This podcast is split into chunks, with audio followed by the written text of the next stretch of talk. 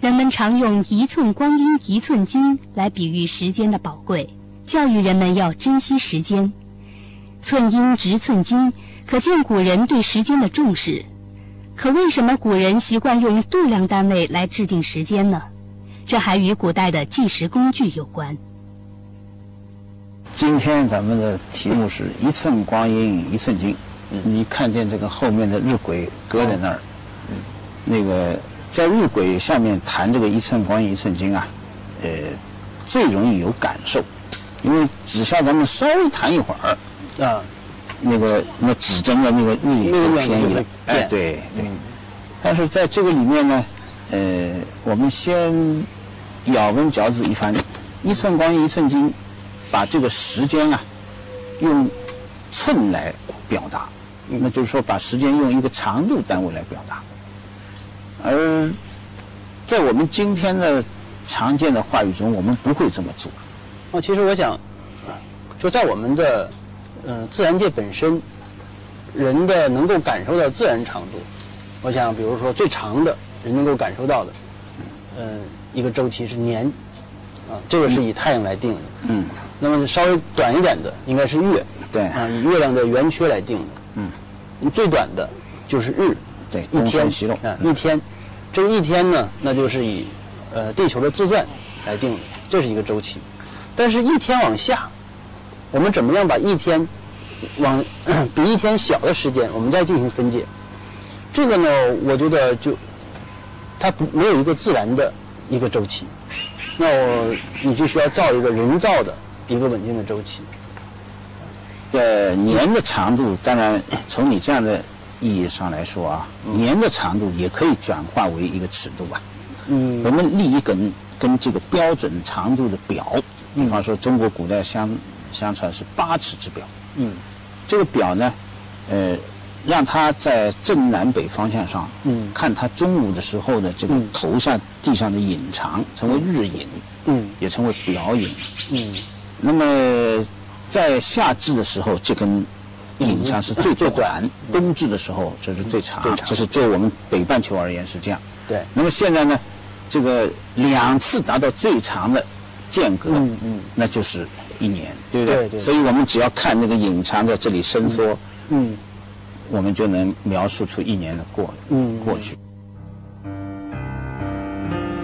远古时期，人们日出而作，日落而息。后来人们发现，太阳东升西落，而物体的影子却自西转向东，影的方向和长度都随时间而逐渐变化。于是，古人认识了太阳下物影的规律。他们立木杆或石柱于地面，以其影来测定方向和时间，即所谓的立杆测影。之后，逐渐发明出了一种根据日影变化测定一天中不同时刻的工具，叫圭表。但是，它却无法精确地测量出一天中具体的时间。在古代，我们不需要那么精确的时间。你看，古人还用线香，现在画里还有什么一炷香功夫，是吧？那那那一炷香的功夫也对，不是很现代了。对，那个一袋烟的功夫，对，那个一袋烟功夫是更粗略的，嗯，粗略的估计。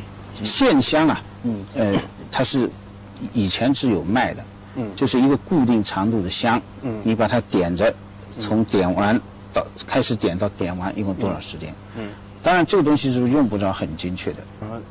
那实际上我觉得可以反过来理解，一个人当他想到用这样的一些仪器来计时的时候，嗯那么他就已经有了这个对于更高精度时间的要求了。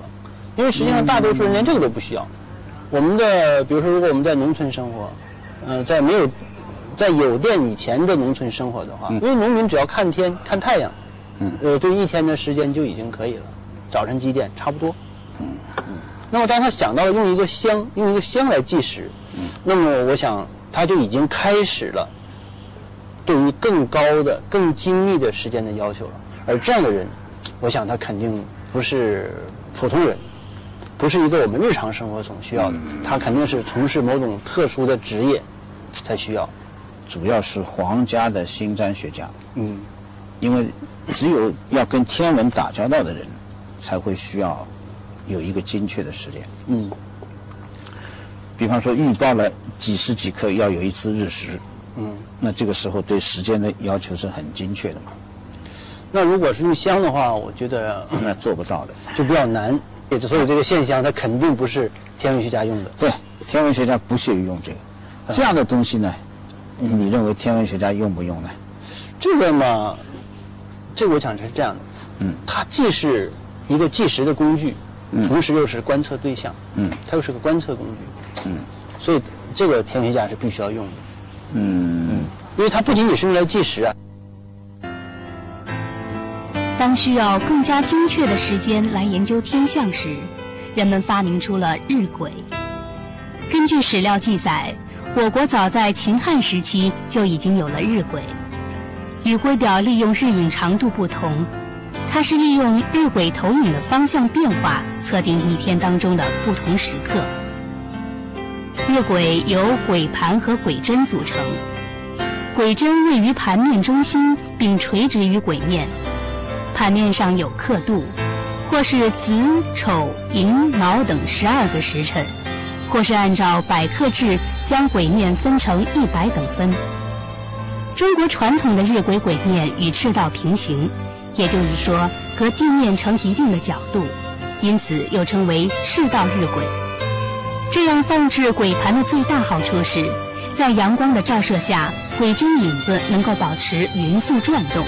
就好像钟表的指针一样，我们常说的一寸光阴，就是指晷针影子在晷盘上移动一寸距离所耗费的时间，通常用来表示时间极为短暂。在这没有机械钟表的出现时候，那年呢，据说是是将帅带，就是到哪打仗的时候携身就随身带。那那时候一定了几点攻城。啊，呃，几点打哪打哪，他好看啥？那玩意儿没有钟表，对不对？他就看这东西，这东西研究很科学。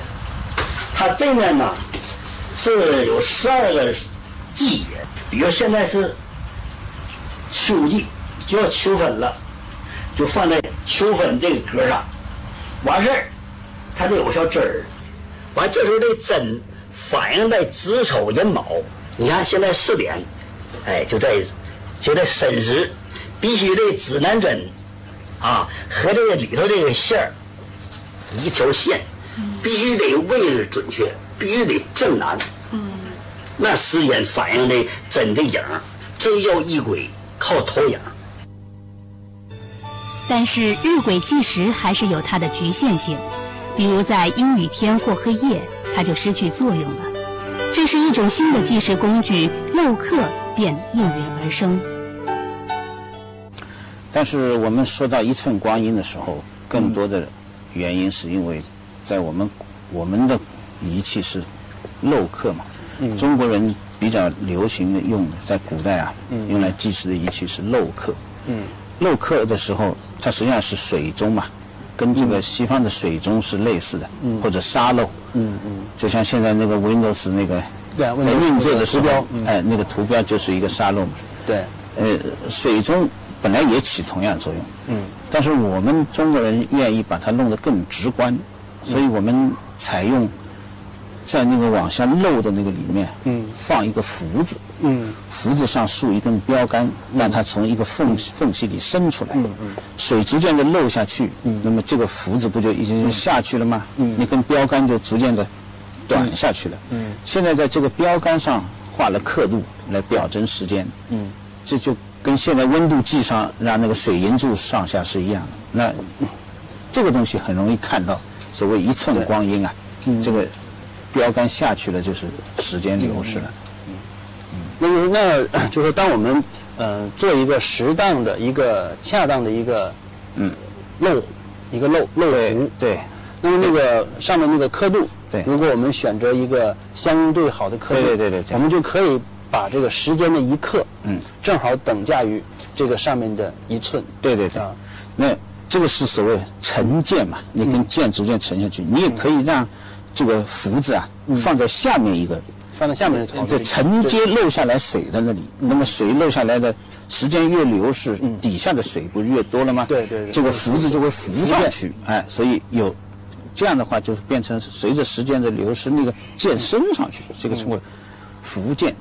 呃，这个都是从视觉上看效果是差不多的。嗯嗯。但是从测量的意义上说呢，就如果它，那就是说你这个尺啊，嗯，上面这个尺，按照我们通常理解，它应该是均匀的。对。啊，应该是均匀，就是你你浮出来的。刚浮出的这一刻，这一寸，嗯，应该等于下面浮出来那一寸。对，但是实际上，当然我们知道，嗯，所以刻漏上是有很多学问的嘛，嗯，目的就是要让它求得更大的均匀性。传说古人看到盛水的陶器有了裂缝，水慢慢漏光后受到启发，制造出了一种有孔的壶来计量时间，它就是漏刻。据说。古代皇帝时期已经有漏刻，而在两千多年前的《周礼》一书中，则已经谈到设官来管理漏刻。漏刻中的“漏”是指盛水的有孔漏壶，“刻”是指标有刻度的刻件。漏刻是以壶盛水，利用水均衡滴漏原理，观测壶中刻件上显示的数据来计算时间。当时的铜壶设计制作要求很严格，书文中说道：“漏，以铜受水，刻节，昼夜百克。漏刻计时不受天气和昼夜的影响，和日影测时相比，精确度也有很大的提高，测时精确度竟达到一昼夜不超过一分钟。应用漏刻测时，我国有悠久的历史。”由于镂刻不易携带，而且制造复杂、精确度高，所以一般官方都在固定的地方设有固定的镂刻进行报时，并且设有专门的人员看管。我国民间报更还专门建有高大建筑，称作钟楼、鼓楼或角楼。晨钟暮鼓，当年文武百官上朝，百姓生息劳作，均以此为度。我们刚才说的那个漏壶呢？那个东西随身带起来也比较麻烦，也麻烦。漏壶，特别是那些多级的、比较精密的漏壶，也是不能带。如果在那样的生活中，嗯，已经不能满足于日出而作、日入而息了，他需要有一些时间那个了。嗯，比方说他需要在下午的某个时间约着谈生意，嗯，这个时间不能说下午就行了吧？嗯，这个总要有一点时时间吧？嗯，而且。那个时候，城市里已经提供报时的，嗯，这个服务他可以根据这个报时，对，来调整它这个线。对对对，嗯。所以这样的说，呃，这样的一种计时工具，稍微精密的计时工具，那我想还是由于这种交流的需要。嗯嗯。那我想，尤呃，尤其是商人他需要。生活越现代化，对时间的精确程度要求就越高。嗯。古代的时间观念和现代时间观念的一个分野是，嗯。以前我们的时间都是依赖于天体的，嗯，不管它多精确，或者说是自然本身提供给我们的时间。我们靠的是这个，嗯，观测星象之类的来确定时间。嗯，但是自从这个什么原子钟之类的仪器发发明之后，现在我们的计时不再依赖于天体。我可以从那个叫做国际什么计量衡标准，嗯从这里面可以看。因为以前我们对一秒的定义，定义是用一个回归年长度的多少多少多少分之一来定义的啊。对，但现在的一秒的定义是这个色原子，对，色原子中它震荡的多少多少多少次。对对对，所以这个定义本身就已经脱离了，意味着这个隔断。对对对，那我们讲这个一寸光阴一寸金，那这种说法实际上它是一种，它它并不是一个呃科学意义上的描述了，它描述的还是一种心理事件，或者说它描述的是。某种呃时间的宝贵啊时间对于人来说是一个宝贵的。我和那首少壮不努力老老大徒伤悲